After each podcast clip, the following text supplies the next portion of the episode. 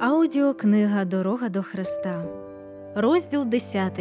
Пізнання Бога. Різноманітні шляхи, якими Бог намагається відкрити себе людям і привести їх до тісного спілкування з ним. Природа безперервно промовляє до наших почуттів. Людина із щирим серцем буде вражена любов'ю та славою Божою, яка відкривається в ділах його рук. Уважно прислухаючись, можна почути і зрозуміти, що Бог промовляє до неї через явища природи зелені ниви, розлогі дерева, бруньки та квіти, хмари, які мандрують, дощ, зіркотливі струмки, велич і слава небес усе промовляє до наших сердець, закликаючи нас познайомитися з тим, хто все це створив. Наш Спаситель пов'язував свої дорогоцінні повчання із явищами природи дерева, птахи, польові квіти, гори, озера та красиве небо, а також події повсякденного життя поєднувалися зі словами правди, щоб люди могли потім пригадувати його уроки серед метушні та клопотів щоденного життя. Бог бажає, щоб його діти вміли цінувати його діла і могли насолоджуватися простою ніжною красою, якою він оздобив наш земний дім. Бог любить усе прекрасне, але краса характеру важливіша для нього, ніж зовнішня привабливість. Він хоче, щоб ми дбали про власну чистоту та простоту, які так приваблюють нас у квітах.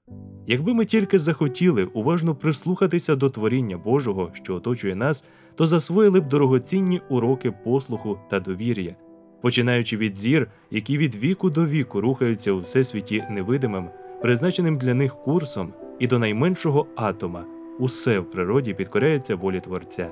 Бог турбується й утримує все, що створив. Той, хто керує незліченними світами безмежного всесвіту, водночас дбає і про маленького сірого гробчика, який безжурно співає свою простеньку пісеньку. Небесний Отець ніжно піклується про всіх нас. Він бачить, коли ми йдемо на роботу, чує, коли ми молимося. Його око пильнує нас, коли ми ввечері лягаємо спати і коли встаємо вранці. Йому відомо, коли багач бенкетує у своєму палаці і коли бідняк збирає дітей довкола убогого столу. Бог знає про кожну пролиту сльозу, і жодна усмішка не залишається непоміченою ним. Коли б ми усе це глибоко збагнули, то звільнилися б від зайвих і безпідставних турбот. Наше життя не було б настільки переповнене розчаруваннями, як сьогодні. Бо всі справи, великі чи малі, ми передали б у руки Бога, якого не можна збентежити ні безлічу наших турбот, ані їх тягарем.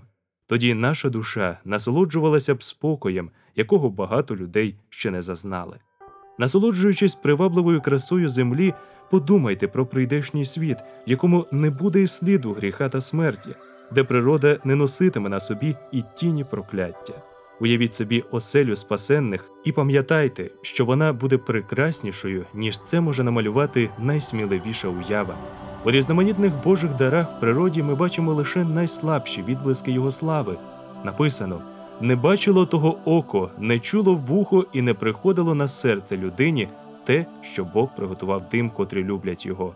Перше послання до коринтян, другий розділ, дев'ятий вірш. Поети та дослідники можуть багато розповісти про природу, але тільки християнин по-справжньому насолоджується красою землі, бо усвідомлює, що це творіння Небесного Отця. Він помічає його любов і у квітці, і в билинці, і в деревці. Ніхто не зможе до кінця оцінити значення гір та долин, річок і морів, якщо не бачить у цьому втілення любові Бога до людей.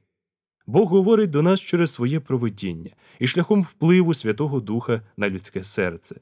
В усьому, з чим ми зустрічаємося в нашому повсякденному житті, щоденних змінах, які відбуваються навколо нас, ми можемо знайти цінні уроки, якщо тільки наші серця відкриті для їх сприймання.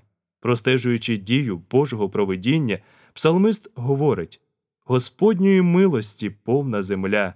Псалом 33, 5 вірш.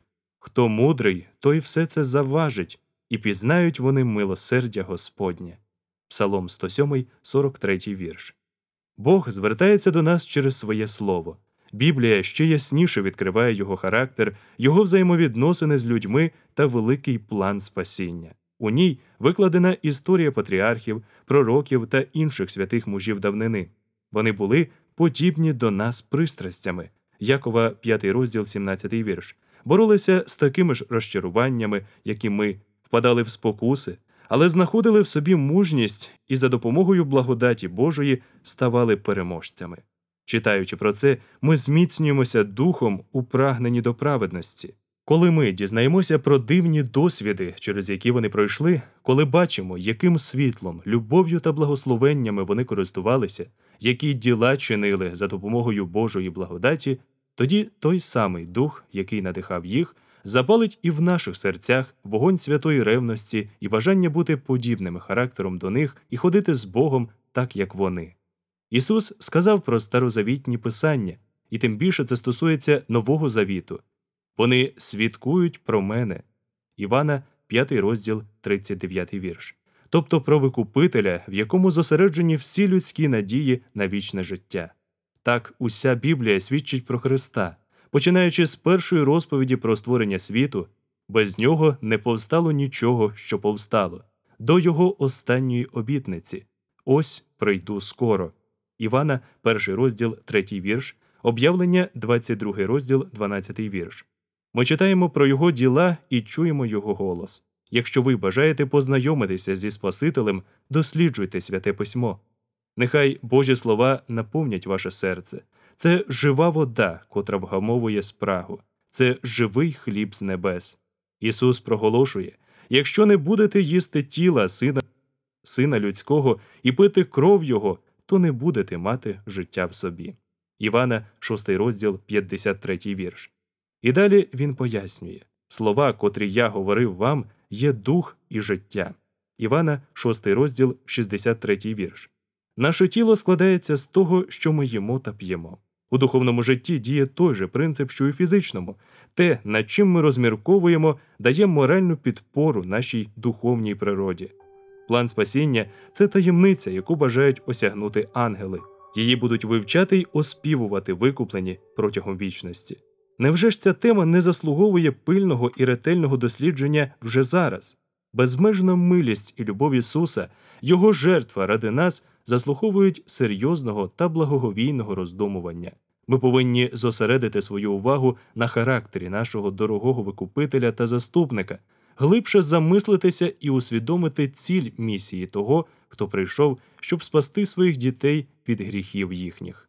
Якщо ми будемо присвячувати час для роздумів про небесні істини, наша віра і любов міцнітимуть, молитви будуть приємні Богові, бо в них буде дедалі більше віри та любові. Це будуть свідомі і палкі молитви. Ми покладатимемо всі надії на Ісуса, маючи щоденний і живий досвід у тому, що Його сила спасає всіх, хто приходить через нього до Бога. Розмірковуючи про досконалість Спасителя, ми переймаємося бажанням повністю змінитися і відновитися, стати подібними до Його непорочного образу. Душа прагне схожості з тим, ким ми захоплюємося.